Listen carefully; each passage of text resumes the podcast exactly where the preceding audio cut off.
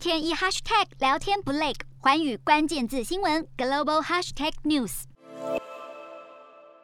乌克兰各地面临俄军猛烈攻击。克里姆林宫发言人佩斯科夫表示，俄罗斯还没实现在乌克兰的军事目标。他也拒绝否认俄罗斯使用核武的可能性。不过，在同一时间，两国代表持续和谈，希望可以取得停战协议。不过，和谈的进度显然对俄罗斯来说太慢了。克里姆林宫表示，希望谈判能有更多实质内容。不过，要达成停战协议真的不容易。路透社分析指出，乌俄两国和谈面临四项主要问题。首先是领土问题，这是和谈最困难的部分。乌克兰官员表示，他们不会接受俄国并吞自家领土。再来，俄国表达希望乌克兰成为中立国家。上轮谈判中，俄方提出乌国可以像奥地利或瑞典一样保持中立，但仍保有自己的军队。基辅当局对此提出质疑。另外，俄方还要求乌克兰必须保障俄罗斯裔民众的权利以及去纳粹化。然而，目前乌俄双方都还没有达成共识。